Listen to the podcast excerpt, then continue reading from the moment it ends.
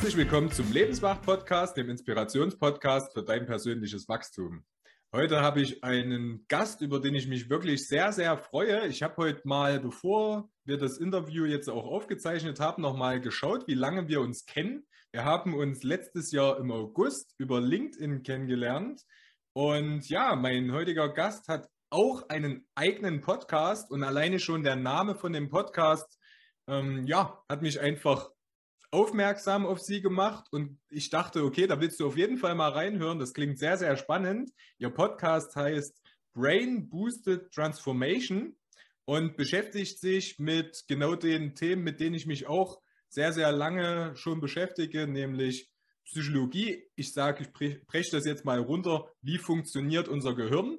Und vor allen Dingen, wie können wir mit diesen Erkenntnissen unser Leben und auch unsere Firma, das, was wir beruflich machen, auf die nächste Ebene heben. Und ja, sie selbst arbeitet sehr, sehr viel mit Unternehmen zusammen und macht genau das, nämlich diese Erkenntnisse mit den Unternehmen zu teilen, damit die Unternehmer, aber auch die Mitarbeiter die Möglichkeit haben, in ihren eigenen Flow zu kommen, nicht unterfordert zu sein, nicht überfordert zu sein, sondern wirklich einfach in ihrem Tempo die richtigen Ergebnisse zu erzielen. Ich freue mich sehr, dass du heute hier bist, Maria Radke. Ja, vielen Dank, Paul. Ich freue mich auch sehr, dass du mich hier eingeladen hast und ich bin jetzt gerade ganz erstaunt, dass wir uns jetzt auch schon seit August kennen. Also es kommt mir schon fast wieder viel länger vor. Und nachdem, wie du meinen Podcast Brain Booster Transformation beschrieben hast, denke ich mir, was kann ich denn jetzt noch groß erzählen? Du hast ja schon alles gesagt, ja. Ich fange gleich genau beim Anfang an. Die allererste Folge, die ich mir angehört habe, da ging es darum, und das, da würde ich gern einsteigen, wie du überhaupt dazu gekommen bist, warum dich das auch ja, interessiert, auch selbst interessiert, so diese intrinsische Motivation da auch kommt. Äh, du hast eine Folge gemacht über das Laufen. Wie Laufen in der Natur oder überhaupt Laufen sich auch positiv auf unsere Kreativität auswirkt. Wie kam es dazu? Was, welche ähm, ja, Erlebnisse hattest du in der Vergangenheit, dass das überhaupt erst mal zum Thema geworden ist, das in den Podcast auch mit reinzunehmen? Ja, also grundsätzlich, ja, der Schwerpunkt von meinem Podcast ist ja tatsächlich ähm, gewisse Veränderungsthemen durch die Brille der Hirnbiologie zu gucken. Und ich bin halt fasziniert davon, dass wir dass wir das beste Tool, das beste Werkzeug, was uns in Veränderungen hilft, das haben wir immer bei uns. Das ist das Gehirn, das ist das Nervensystem. Und um es vorwegzunehmen, das arbeitet auch immer dann am besten, wenn es dann auch im Einklang mit dem Herzen ist, also wenn da eine Kohärenz ist. Und ich habe ziemlich lang gebraucht, um das zu merken, dass, dass das Gehirn letztendlich immer die Antwort darauf ist, sind wir in der Lage, die Veränderungen, die wir uns vornehmen, gut äh, zu meistern, gut umzusetzen oder nicht. Ja, ich begleite ja Firmen und auch Einzelpersonen schon sehr, sehr lange in Veränderungsprojekten. Ähm, da geht es um Organisationsumstellung, neue Arbeitsweisen, neue Art von Führung. Und ähm, da habe ich natürlich jede Menge Methoden und Tools und Coaching-Interventionen gelernt und agile Vorgehensweisen, äh, dezentralisierte Organisationsformen. Also was auch immer. Also ich habe extrem viel gelernt. Und das sind ja alles sehr, sehr hilfreiche Ansätze. Und immer wenn ich geguckt habe, wann klappen diese Ansätze und wann nicht, dann bin ich immer wieder auf die Basics zurückgekommen. Und das ist das Gehirn. Also immer dann, wenn, wenn die Menschen ähm, im optimalen Grundzustand des Nervensystems sind, ja, und das ist einfach der Zustand, wenn man einen mm, kontrollierten Parasympathikus hat. Ja, das heißt, ich habe Zugang auf meine kognitiven äh, Ressourcen, auf äh, meine komplette ähm, Schöpferkraft, auf ähm, mein Ideenreichtum. Ähm, ich kann Entscheidungen fällen, ich kann Alternativen abwägen, ich kann kreativ sein. Also in, und das kann ich immer dann, wenn ich eben in diesem Zustand bin, dass ich den kontrollierten Parasympathikus in der Dominanz habe. Das heißt, Andersrum ausgedrückt, ich bin nicht im Stresszustand, ich bin nicht im Fight-Flight-Modus. Das heißt, wenn ich mich einer Gefahr ausgesetzt sehe, bin ich im Fight-Flight-Modus, Sympathikus übernimmt dann und dann würde ich halt nur äh, versuchen, äh, Gefahren abzuwenden ähm, und bin nicht mehr in der Lage, verschiedene Dinge auszuprobieren, sondern macht dann einfach nur noch äh, Handlungen automatisch, um Gefahren abzuwenden. Ne? Jetzt nur mal ganz kurz mal auf die Basics runtergebrochen. Ne? Das ist das ist die Antwort aus der Hirnbiologie, warum Veränderungen klappen und warum nicht. Ja? Und zwar, indem ich mir einfach beleuchte, in welchem Zustand bin ich, bin ich in meiner inneren Mitte oder nicht. Und ähm, also das ist der eine Aspekt. Und der andere Aspekt ist, wenn ich mein Gehirn verstehe, ja, dann kann ich auch an gewissen Hebeln drehen äh, die nochmal besonders hochschrauben, also gewisse Regler hochschrauben, wie zum Beispiel die Kraft der Visualisierung. Das ist ein extremer Veränderungsbooster. Ja? Wenn ich eine Veränderung vorhabe und mir das innerlich vorstelle, dann kann ich so viel mehr erreichen, als wenn ich das einfach nur in meinem Kopf entscheide und sage, ich habe mir das jetzt vorgenommen, ich möchte jetzt äh, nächstes Jahr irgendwie eine neue Rolle, eine neue Position, Position oder ein neues Haus. Und wenn ich das einfach nur entscheide und mir das aber nicht vorstelle innerlich und mir das also auch nicht mit all den e Emotionen ähm, vorstelle und auch wirklich angenehm durchlebe im Körper, dann hätte ich wirklich eine enorme Kraft meines Gehirns nicht aktiviert. Und das wäre schade. Ne? Und deswegen bin ich einfach so fasziniert vom Gehirn, dass es uns so viele Möglichkeiten bietet, die wir nutzen können, vorausgesetzt wir wissen es. So, jetzt habe ich ein bisschen, jetzt habe ich echt ein bisschen lang ausgeholt, lieber Paul. Du hast eigentlich was anderes gefragt. Du hast gefragt nach diesem Gehen, ja, warum ich denn einen Podcast mache äh, über, ähm, über das Thema, warum Gehen förderlich ist für die Kreativität. Und das ist jetzt, um zur Antwort zu kommen, ein super Beispiel dafür, dass ähm, wenn ich weiß, dass Gehen meine kreativen Säfte ähm, anregt. Ja? Wenn, ich, wenn ich einfach nur in Bewegung bin, dass die Kreativität einfach nur durch die Bewegung gefördert wird, dass die entsprechenden ähm, neuronalen Netzwerke, die für die Kreativität zuständig sind, ähm, dann entsprechend die Ideen hochkommen lassen aus dem G-Prozess heraus, dann ist es doch auch eine wunderbare Möglichkeit, um ganz konkret das einzusetzen im Rahmen seiner Arbeit. Wenn ich weiß, ich möchte jetzt einfach eine neue Idee für mich kreieren, ich habe ein Thema, was ich mir vorstelle, ich möchte vielleicht einen Workshop gestalten, Mitarbeiter-Workshop und ich weiß noch nicht richtig, wie ich es mache. Ich weiß nur, dass ich ähm, ein bestimmtes Ergebnis erzielen will. Dann kann ich mich einfach mit dem Gedanken, ich möchte einen coolen Workshop äh, gestalten, kann ich mich da ähm, auf den Weg machen und ein bisschen über die Felder gehen oder über Spazierwege und mich einfach gehenderweise mit diesem relativ offenen Gedanken tragen und dann werden die ähm, kreativen Säfte im Gehirn, also entsprechende Neurotransmitter und Hormone werden ausgeschüttet auch. Und dann ähm, haben eben Studien nachgewiesen, dass äh, die Kreativ Kreativität stark angeregt wird. Und zwar unabhängig davon, ob ich draußen unterwegs bin oder drin unterwegs bin. Und wenn ich das weiß, dann kann ich das doch auch einsetzen. Und wenn ich das weiß, dann kann ich doch auch mal tagsüber mich von meinem PC und von den Zoom-Meetings lösen und auch arbeiten gehen, indem ich über die Felder unterwegs bin. Und das fände ich einen schönen, modernen, kreativen Gedanken. Auf jeden Fall. Das war auch das, wo wir das allererste Mal oder das zweite Mal miteinander telefoniert hatten, ich hatte dir ja gesagt, dass ich den Podcast angehört habe und dass mich das Thema damals sowieso zu der gleichen Zeit aus einem Grund schon mal interessiert hat. Ich hatte das Buch Jobs gelesen und da stand immer wieder drin, dass Steve Jobs seine Verhandlungspartner immer dazu bewegt hat, irgendwo hinzulaufen. Also die haben das Verhandlungsgespräch während des Laufens geführt. Sicherlich sich danach auch nochmal hingesetzt und das alles mhm. aufgeschrieben, aber der war immer, der, der, wollte die Leute immer irgendwo aus den, aus dem Büro rauslocken und halt wirklich mit denen spazieren gehen. Und ich dachte mir immer so, ist das jetzt einfach nur so eine, ich sag mal, Macke oder Marotte gewesen? Oder hat er vielleicht auch schon gewusst, dass diese Bewegung einfach dazu führt, kreativer zu sein. Weil wenn ich jetzt einfach mal so in dem Buch nehme, was alles erfunden wurde von ihm, das war mir vorher gar nicht so richtig klar, da denke ich mir, kann mir ganz gut vorstellen, dass das viel eher kommt, wenn ich mir die Natur anschaue und daraus lerne und meine Erkenntnisse ziehe, als wenn ich mich jetzt vor den Rechner setze und einfach sage, okay, ich muss jetzt kreativ sein, ich brauche jetzt neue Ideen. Und ja, deswegen hat mich das damals schon sehr äh, interessiert.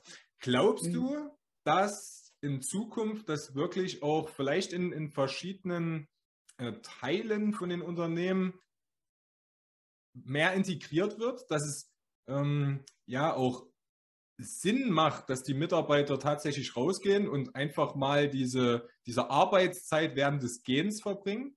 Ich frage aus einem ganz bestimmten Grund. Ich war, war ja selbst im Marketing äh, tätig und ich bin während der Arbeit immer unterwegs gewesen. Also entweder innerhalb der Firma oder auch außen. Aber es gab natürlich auch, ich sag mal, ähm, Mitarbeiter, die konnten das ja gar nicht, weil sie zu einem bestimmten Zeitpunkt immer an einem bestimmten Ort auch sein mussten. Und das war dann so, ja, der geht ja schon wieder spazieren. Also so wie, der arbeitet ja jetzt gar nicht. Gibt es da, würdest du denken, dass es da wirklich auch die Transformation dann gibt, dass wir das in den nächsten Jahren immer mehr sehen? Dass vielleicht die Marketingabteilung mhm. einfach spazieren gehen zwischenzeitlich mal? Ja, also ich denke, in jedem Fall, dass sich da sehr viel tun wird. Es wird auch da eine Transformation hingehen oder hingeben, dass ähm, viel bewusster anders gearbeitet wird, eben dass man bewusst auch geht draußen, um seinen äh, Ideenreichtum ähm, zu, zu vergrößern. Aber es geht natürlich immer dann, wenn man, wenn man aufgeklärter ist, wenn man eben um die Zusammenhänge weiß. Wenn ich weiß, dass draußen gehen einfach die Kreativität fördert, dann habe ich doch als Mitarbeiter in jedem Fall eine Argumentation oder auch einen Beleg. Ja, also wenn ich, es gibt immer noch genug Mitarbeiter, die das immer schon getan haben. Ne? Also die haben das intuitiv richtig gemacht, weil sie sagen, ich bin halt so unterwegs, ich gehe auch immer mal wieder draußen eine Runde und komme dann auf gute Ideen. Aber nicht jeder traut sich das. Und jetzt für die Menschen, die sich das bislang noch nicht getraut haben, die haben jetzt ähm, eben durch wissenschaftliche Ergebnisse haben die jetzt eine Argumentation an der Hand, die einfach sehr aussagekräftig ist. Ja? Also das heißt, damit können sie dann wirklich auch rechtfertigen, dann ähm, draußen unterwegs zu sein. Und je mehr sich dieses Wissen verbreitet, desto mehr werden die Menschen das auch anwenden. Und je mehr sie auch Ergebnisse erzielen, und das werden sie tun, ähm, desto bestärkter werden sie in diesem Vorgehen sein. Also und zwar tatsächlich nicht nur Marketing, also, sondern auch äh, immer dann, wenn ich wirklich kreativ tätig sein will. Und das ist ja in jeder Rolle, ob das jetzt ähm, IT-Entwicklung, Produktentwicklung oder auch Test oder Finanzer, auch Finanzer müssen auch mal kreativ sein. Wenn ich weiß, dass mein Gehirn, wenn ich eine analytische Aufgabe erledigen muss, wenn ich da, mh, mm, da also habe ich andere ähm, Gehirnwellen im Einsatz. Also das heißt, ich bin da ähm, stark im, in der Beta-Welle in den Gehirnen. Das heißt, ich fokussiere mich stark auf die Aufgabe. Das kann ich am Schreibtisch tun, das kann ich vor dem PC tun, dass ich mich ganz stark arg fokussiere. Ja, ähm, und wenn ich aber weiß, dass ich für die Kreativität, kreative Tätigkeit da in einem anderen Modus besser bin, ja, wo ich dann wirklich divergenter, offener denken kann. Und da hilft es mir draußen zu gehen oder auch, wie gesagt, auf dem Laufband zu gehen. Wenn ich darum weiß, dann kann ich das für mich gezielter so einsetzen, wie es für meine Rolle, für meinen Alltag auch gut ist. Und zwar auch viel ähm, selbstbestimmter, dass ich für mich entscheide, was brauche ich gerade, ja. Ähm, oder nehme ich jetzt mal an einem kreativen Meeting teil, ähm, wo wir uns nur zusammen telefonieren und jeder läuft einfach vor sich hin. Ne? Also, und ich glaube definitiv, dass es stark um sich greifen wird. Das mit dem Wissen, dass man für unterschiedliche Aufgabenstellungen auch einen unterschiedlichen wir, Gehirnmodus auch gut gebrauchen kann und unterschiedliche Faktoren dafür sorgen, dass man jeweils in den optimalen Modus kommt, dann wird, wird man das einsetzen. Ja? Weil, weil mit einem Auto, weißt du, wenn du ein Auto hast, und es ist ein Four-Wheel-Drive, ja, und du bist aber in, in der Ebene unterwegs, da wirst du nicht dein Four-Wheel ähm, äh, aktivieren. Also du wirst ganz normal fahren. Wenn du aber einen Berg hoch fährst, dann aktivierst du dein Four-Wheel. Ja? Also beim Auto ist es so selbstverständlich, dass wir sagen, was brauche ich gerade? Okay, aktiviere ich gerade. Ne? Und je mehr wir über unser Gehirn wissen, und es ist nicht immer nur kompliziert, desto besser können wir es dann einsetzen und für uns auch nutzen. Ja.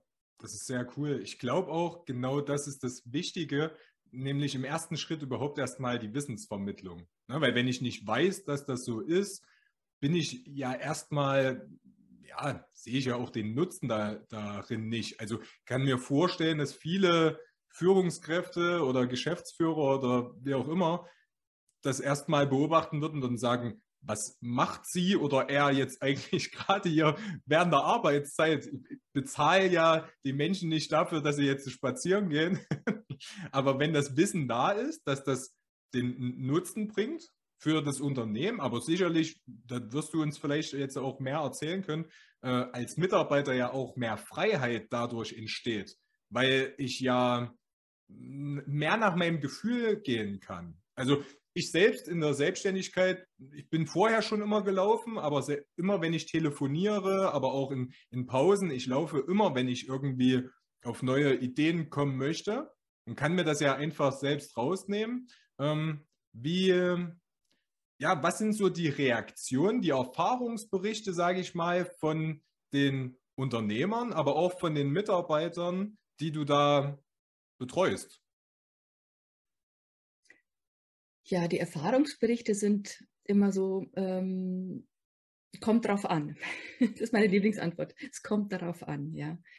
Also letztendlich in, in ähm, es ist ja nicht so, dass ich jetzt, wenn ich Unternehmen begleite, dass ich die jetzt nur darin begleite, dass die Mitarbeiter sich angewöhnen, draußen zu laufen, wenn sie kreativ sein wollen. Das ist ja so nur ein ganz kleiner Aspekt von dem, ja. von dem, ähm, von den Vorteilen äh, der Hirnbiologie, wenn man sie versteht. Ne? Ähm, ich nehme jetzt mal ein anderes Beispiel, was ich sage jetzt mal typischer ist. Ja, oft ist ja so, dass ähm, Unternehmen agiles Arbeiten einführen wollen. Ja, agile heißt äh, vornehmlich selbst organisiert, dass man seine Arbeit selbst organisiert, dass man mh, hm, ganz klar die Themen priorisiert, einen Fokus auf die wichtigsten Themen legt und dass man ganz klar den Kunden im Fokus hat und ganz klar auch in in, in Wertschöpfung denkt, dass man wirklich so denkt, wenn ich dieses Produkt entwickle, welche Wirkung, welchen Wert habe ich denn dann vor dem Kunden erzielt? Also das ist der entscheidende Unterschied, dass man eben in Wirkungen denkt und nicht in, in Kategorie, wie viel Zeit arbeite ich jetzt ab. Ne? Und das ist je nachdem, wo die Organisation herkommt oder was sie bislang gewohnt war, wie sie arbeitet, oft eine große, große Veränderung. Ja? Und wenn dann diese Agilität äh, oder diese Agilisierung, ähm, dieses Vorhaben quasi im Raum steht, umgesetzt werden soll und da dann auch noch Meilensteine zeitlicher Art ähm, angesetzt sind und ähm, die dann zum Teil auch wirklich so gesetzt sind, dass sie schwer zu erreichen sind, dann ist es ja so, dass Druck entsteht und dass bei den Mitarbeitern ähm, das Nervensystem oft mal im Sympathikus-Modus umschaltet. Das heißt, weißt der Druck führt dazu, dass die Mitarbeiter ähm, unter Druck abarbeiten, aber nicht mehr Zugang haben auf ihre vollen kognitiven Ressourcen, auf ihre, auf ihre vollen Kompetenzen. Jetzt stell dir mal vor, du hast Mitarbeiter im Unternehmen, die werden aufgrund der Rahmenbedingungen, der Meilensteine, entsteht ein, ein, ein Druckgefühl. Das ist nicht immer gewollt von den, von den Unternehmen, aber es ist oft so, dass es entsteht. Äh, und wenn dieses Druckgefühl entsteht, bin ich halt eben im, im Fight-Flight-Modus und kann eigentlich nur Dinge tun, die ich immer schon getan habe. Ne? Eben die Gefahr abwenden oder, oder ich oder ähm, gar nichts tun und schauen, bis die Gefahr vorüber ist. Das heißt, einerseits will man zwar diese, diese Agilisierung umsetzen, aber dadurch, dass dieser Druck entsteht, gewollt oder ungewollt, ist völlig wurscht. Also wichtig ist an der Stelle, dass er einfach subjektiv so empfunden wird, und das führt eben dazu, dass die Mitarbeiter gar nicht ihr volles Potenzial einsetzen können. Ja? Und wenn die Firmen das überhaupt verstehen, dann, also mein Erfahrungsbericht ist, dass sie dann sagen, okay, aber dann schießen wir uns ja selbst ins Knie, ja. Wir wollen zwar, dass die Mitarbeiter anders arbeiten, dann kommt auch oft so ein Begriff wie, das Mindset muss sie ändern, die müssen jetzt endlich mutiger sein, die müssen mehr experimentieren, die müssen auch mal was wagen und so weiter, ja. Das wird dann immer gefordert. Aber wenn die dann verstehen, dass dadurch, dass die Rahmenbedingungen den Druck erzeugen, ja, äh, dass das aufgrund dieser Rahmenbedingungen gar nicht möglich ist, kreativ zu sein, mutig zu sein, Dinge zu experimentieren, weil das tust du aus dem aus einem Zustand der Sicherheit heraus. Wenn du dich sicher fühlst, kannst du experimentieren, kannst du kreativ sein. Ja, brauchst diese psychologische Sicherheit. Und wenn die nicht da ist, dann können die Menschen an, an sich nur so agieren, wie sie es immer schon gewohnt waren, ähm, und zwar unter Druck.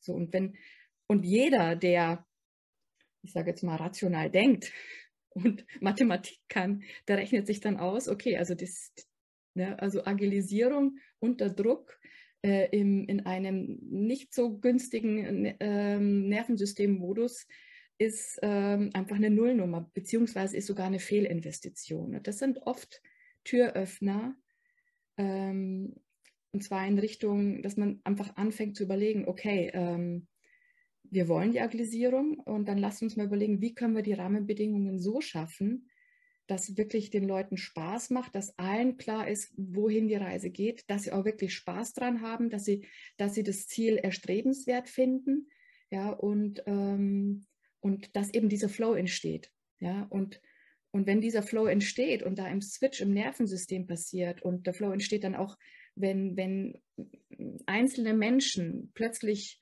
umschalten und dann sagen, okay, ich nehme es in die Hand und ich gehe jetzt los und die, die sind dann so im Flow, dass sie wirklich sprühen vor, vor, e, vor Energie, würde ich jetzt fast nicht sagen, aber das ist so, ähm, die sind in so einem ansteckenden Modus, ja. Wenn ich da so eine, ähm, eine minimale Anzahl von Menschen habe, also so ein, äh, wie nennt man das, ein ich würde dir gerne helfen, aber ich weiß ja, jetzt ja. nicht genau, was also, du meinst. Also ich meine, dass man, man braucht, man muss nicht alle in diesem Zustand haben, sondern du brauchst eine kritische, minimale Größe von Menschen. Wenn die sich in Bewegung setzen, dann greift das so um sich, dass insgesamt im Unternehmen sich, sich diese Bewegung fortsetzt und um sich greift, ja. Und dann, wenn das passiert, dann bist du sogar in der Lage, viel mehr zu erreichen, als du ursprünglich über so eine klassische Meilensteinplanung angedacht hattest. Und dann hast du nämlich, dann ist es so, dass du das Geld für diese Agilisierung, das kostet ja wirklich alles Geld. Also da werden Trainings gemacht, da werden ähm, Teams umstrukturiert, da werden externe Berater geholt und interne Coaches angestellt. Und also da steckt richtig, richtig viel Investment dahinter. Macht ja auch Sinn. Ähm, und da ist halt aber wichtig, dass dieses Investment äh, sich dann nur zurückzahlt, wenn, wenn ähm, die Menschen in dem in einem guten Nervensystemmodus sind, ja. Dann ist der Return on Investment sehr, sehr hoch und da freue ich mich, dass mittlerweile immer mehr ähm, Zahlen und äh, Daten und Fakten auch geteilt werden, insbesondere in Verbindung mit so Initiativen, äh, Führungskräfteentwicklungsprogramme, die auf Achtsamkeit basiert sind, zum Beispiel Search Inside Yourself. Also da gibt es immer mehr Firmen, die das auch anwenden, SAP ähm, und viel, viel mehr auch andere Firmen und die dann auch wirklich auswerten, inwieweit sich dieser Invest in achtsamkeitsbasiertes äh, Führungsentwicklung auch auszahlt. Ja. Und diese achtsamkeitsbasierte Führungskräfteentwicklung, die fußt ja stark auf emotionale Intelligenz und natürlich auf diese ähm, hirnbiologischen Zusammenhänge, so wie ich sie vorhin auch erklärt habe. Ne? Und ähm, wenn das mal verstanden ist von einzelnen Mitarbeitern oder von, von der, von der ähm, Grundbasis an, an Belegschaft, dann wird sich das auch fortsetzen. Ja. Also dann verteilt sich das positiv im Gesamtunternehmen und ähm, dann musst du nur abwarten, eh, dass, dass sich das sowieso verselbstständigt. Einfach, das merkst du dann an, an der Freude, wie die Mitarbeiter arbeiten, wie sie zusammenarbeiten, wie sie auch, das heißt nicht, das ist ganz wichtig. Das ist nämlich ein großes äh, Missverständnis, ja. Ähm, immer nur im optimalen Nervensystemzustand äh, zu sein und immer nur angenehme Emotionen zu äh, verspüren, ist, ähm, ja, das gibt es ja nicht im wirklichen Leben. Ne? Also achtsamkeitsbasiertes Training oder auch sein Nervensystem zu kennen und sich selbst gut zu beobachten und zu steuern, gibt dir die Möglichkeit und die Kompetenz, mit unterschiedlichen Situationen gut handhaben zu können. Natürlich gibt es Stress von außen, natürlich gibt es Druck, aber wenn du ähm, achtsamkeitsbasiert agierst, dann bist du in der Lage, damit viel besser umzugehen. Das heißt, du lässt dich nicht von deinem Nervensystem kapern, ja, dass das Nervensystem dich im Griff hat, sondern du hast dich weiter im Griff und du steuerst die Situation und du hast immer die Möglichkeit zu entscheiden, wie du reagierst. Ja, also du lässt dir das Ruder nicht aus der Hand nehmen. Das heißt nicht, dass immer alles nur Friede, Freude, Eierkuchen ist, sondern du bist wirklich am Steuer deines Lebens und kannst einfach gut navigieren. Und je mehr sich die Unternehmen ähm, darauf einlassen und es auch beobachten, ähm, desto überzeugter sind sie. Ja. Das finde ich sehr spannend.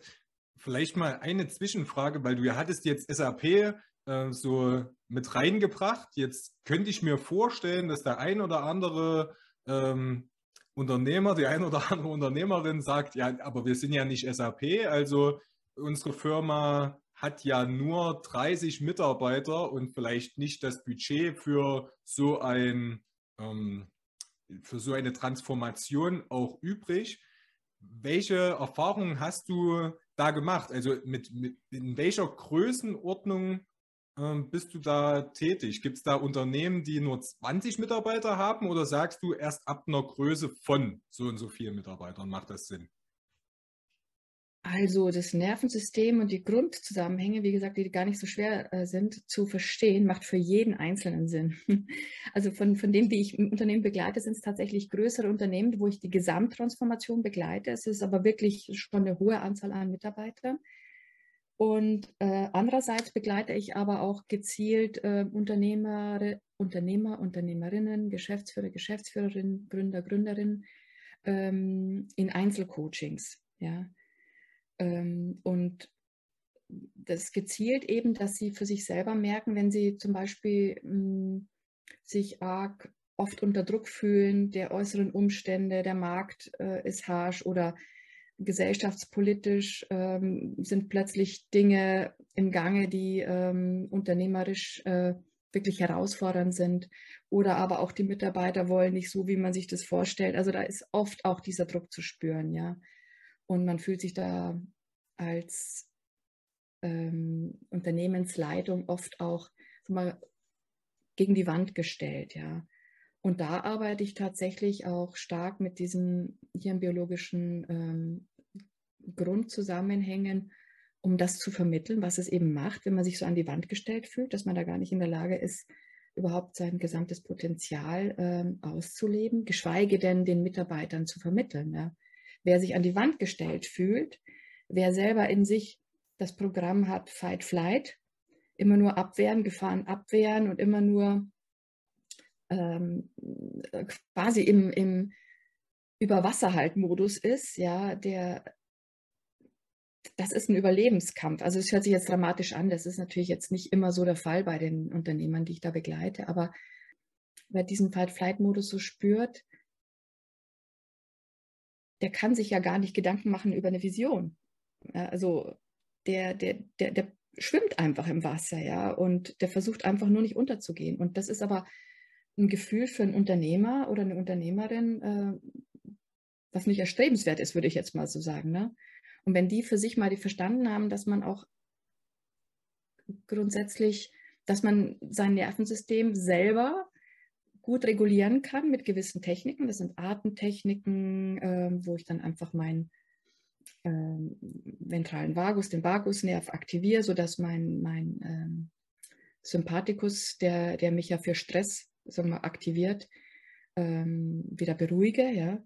Also da gibt es Techniken, auch einfachster Art, die mich erstmal wieder selbst beruhigen lassen, sodass ich wieder in die Lage komme, ähm, offener über Dinge nachzudenken, über, darüber nachzudenken, was will ich eigentlich, wo will ich eigentlich hin und ist es der Weg, den ich mir vorgestellt habe, ist es der Weg, den ich mir für die Mitarbeiter vorstelle. Und das ist halt die Grundvoraussetzung, überhaupt wieder gestalterisch, unternehmerisch, schöpferisch zu denken. Ja.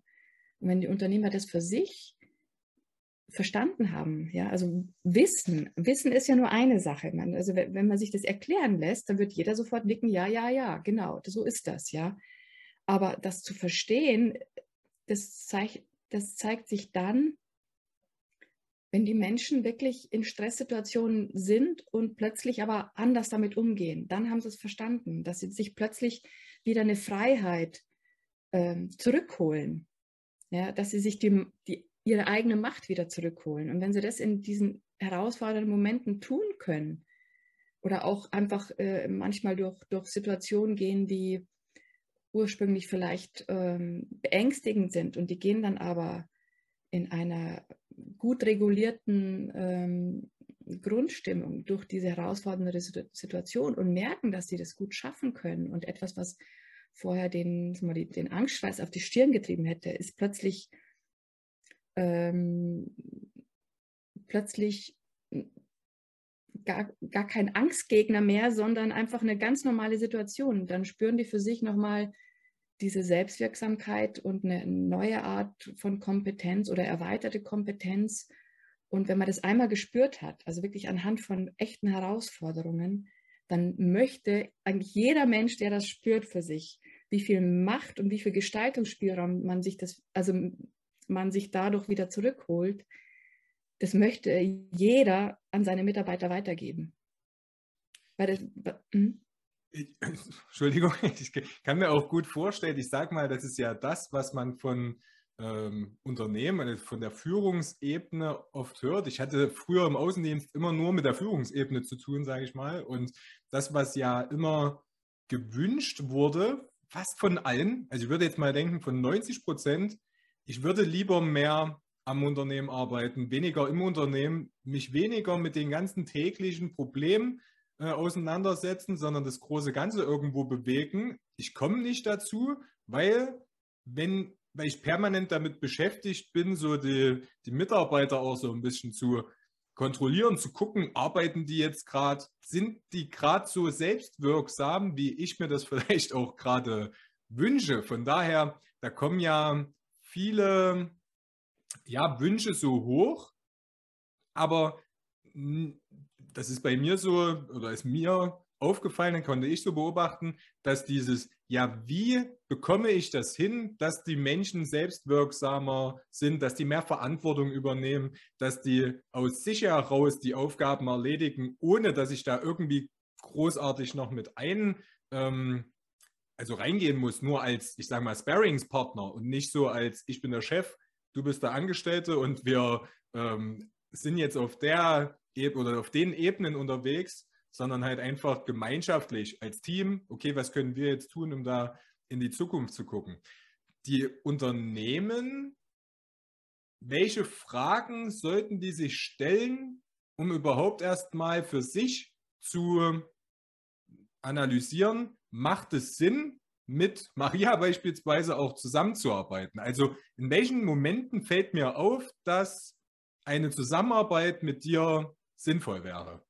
Also wenn es jetzt um große Unternehmen geht, dann haben die meistens ähm, Transformationen aufgesetzt und haben genug wir, Coaches, Berater, Change Agents, Multiplikatorenrollen im Unternehmen am Laufen, am Start, haben auch gewisse Vorgehensmodelle ausgesucht und haben sich gut bestens präpariert und sind in der Umsetzung der Transformation. Und immer dann, wenn sie merken, eigentlich tun wir alles für die Transformation, aber es geht nicht vorwärts, ähm, gewisse Teams oder Bereiche, die verheddern sich in Endlosdiskussionen über ist es jetzt richtig, was wir tun oder nicht? Also da geht es immer um, um Diskussionen, um Vorgehensmodelle. Ist das jetzt richtig oder nicht? Oder äh, gehen wir jetzt links rum oder gehen wir jetzt rechts rum? Also immer wenn sie stecken bleiben und nicht wirklich vorwärts kommen, wenn man sich im Kreis dreht, das wäre ein guter Moment, mich zu holen.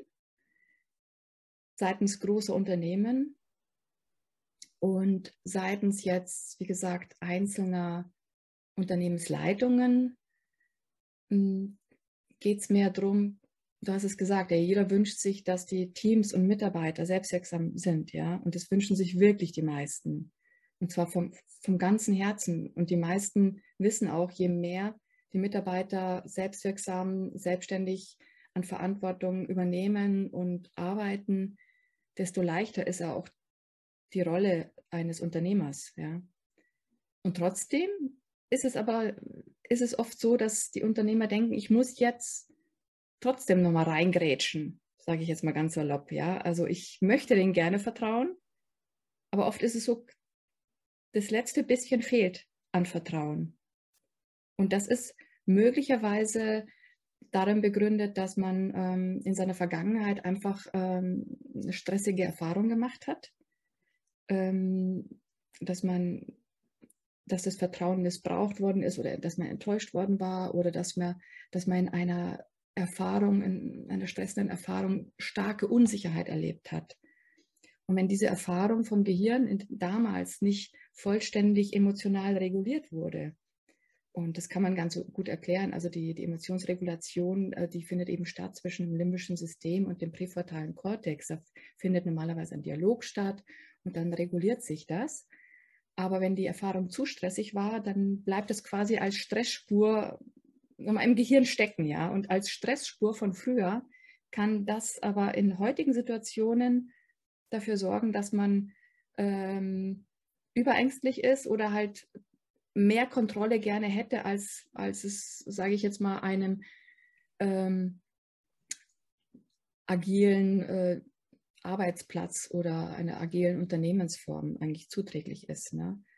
Und immer dann, wenn man sowas spürt, dass man theoretisch weiß, was man gerne hätte und wie man es gerne haben will, aber praktisch merkt, dass man immer wieder irgendwo nicht über den Schatten springen kann oder immer wieder doch reingrätscht und doch nicht bis zum letzten Schritt vertraut. Das ist ja auch sehr stark ähm, demotivierend für Mitarbeiter, die gerne Verantwortung übernehmen wollen, ähm, dann aber dann doch nicht 100 Prozent übernehmen dürfen, sondern nur 90 Prozent. Also ähm, und in solchen Fällen ist es dann für die Unternehmerinnen und Unternehmer natürlich eine Empfehlung, mit mir zusammenzuarbeiten. Und da gibt es auch eine ganz wunderbare Einzelcoaching-Methodik, äh, die nennt sich M-Trace. Das ist Emotionscoaching und die basiert auch stark auf diesen neurowissenschaftlichen Erkenntnissen einerseits, aber auch ganz stark auf den verschiedenen Wirkprinzipien äh, von erfolgreichen Coaching-Methoden ähm, ähm, oder mal, ich sage jetzt mal ähm, Faktoren, die auf ein wirksames, erfolgreiches Coaching zwischen Coach und äh, Klient also einzahlen. Sehr schön. Dann würde ich jetzt einfach mal zusammenfassen, wenn in der Theorie, wenn im Kopf schon das Ideal da ist, aber die Realität oftmals anders aussieht, als man sich das wünscht, dann ja, nehmt gerne Kontakt mit Maria auf, hört einfach mal in ihren Podcast rein. Da werden so oder so schon neue Informationen auf euch zukommen, die ihr definitiv im Alltag mit integrieren könnt. Und ja, wenn man dann direkt mit dir zusammenarbeiten will, was, was ist der einfachste Weg, um den Kontakt zu dir herzustellen? Ja, also einmal über meine Webseite natürlich, über ähm, dass man mich anmailt oder über LinkedIn. Da habe ich ein Profil, auch da kann man auch ganz wunderbar Kontakt aufnehmen. Kannst ja auch gerne meine Webseite auch in die Show Notes mit verlinken. Genau, die nehmen wir mit unten rein. Genau. Dann kann man sich da einfach nochmal näher informieren. Ich glaube, da ist auch der Podcast nochmal hinterlegt. Ähm, die, ja, wenn ich mich so zu, richtig zurückerinnere, ist da eigentlich alles da. da findet man alle Informationen. Ja, Maria, vielen, vielen Dank. Ich glaube, gerade bei dem Thema gibt es eigentlich kein Ende. Da könnten wir auch acht Stunden Podcast aufnehmen. Da würden wir immer wieder an neue Stellen kommen, über die wir reden können gemeinsam es hat mich auf jeden Fall sehr gefreut, dass du dir Zeit für uns genommen hast. Ich hoffe sehr, dass auch die ähm, Menschen, die zuhören, was für sich mitnehmen konnten und einfach ja da mal drüber nachdenken, ob es nicht wirklich Sinn macht, mit dem an dem Instrument, an dem Werkzeug äh, anzufangen zu arbeiten, mit dem wir ja fast unser ganzes Leben gestalten, nämlich mit dem Gehirn. Also vielen, vielen Dank und ja, vielleicht sehen und hören wir uns ja dann einfach in Zukunft auch nochmal und du kannst einfach mal ein paar neue Erfahrungsberichte mit uns teilen. Vielen Dank, Paul. Ich äh, habe mich sehr gefreut, dass wir heute hier gesprochen haben. Und du hast recht, das Thema ist endlos. Und mindestens zu dem Thema Visualisierung, da könnte meine eigene Podcast-Folge noch mit einsprechen. Ich weiß, dass du auch ganz, ganz äh, stark in äh, Richtung Visualisierung arbeitest, im Prinzip. Und äh, ja, das Thema ist unendlich und ich freue mich auch stark, ähm, immer wieder neue und gute Erfahrungen auch mit den Unternehmen und Unternehmerinnen auch zu sammeln. Und das ist ja das Positive. Die Transformation ist im Gange. Es wächst alles zusammen, was zusammengehört. Es wird viel mehr bekannt, was die neurobiologischen Zusammenhänge angeht und äh, die werden auch immer stärker genutzt und ich bin da total positiv und optimistisch und freue mich wirklich auf die Zukunft. Danke sehr dir, schön. Paul. Sehr, sehr schönes Schlusswort. Vielen Dank, Maria. Danke dir.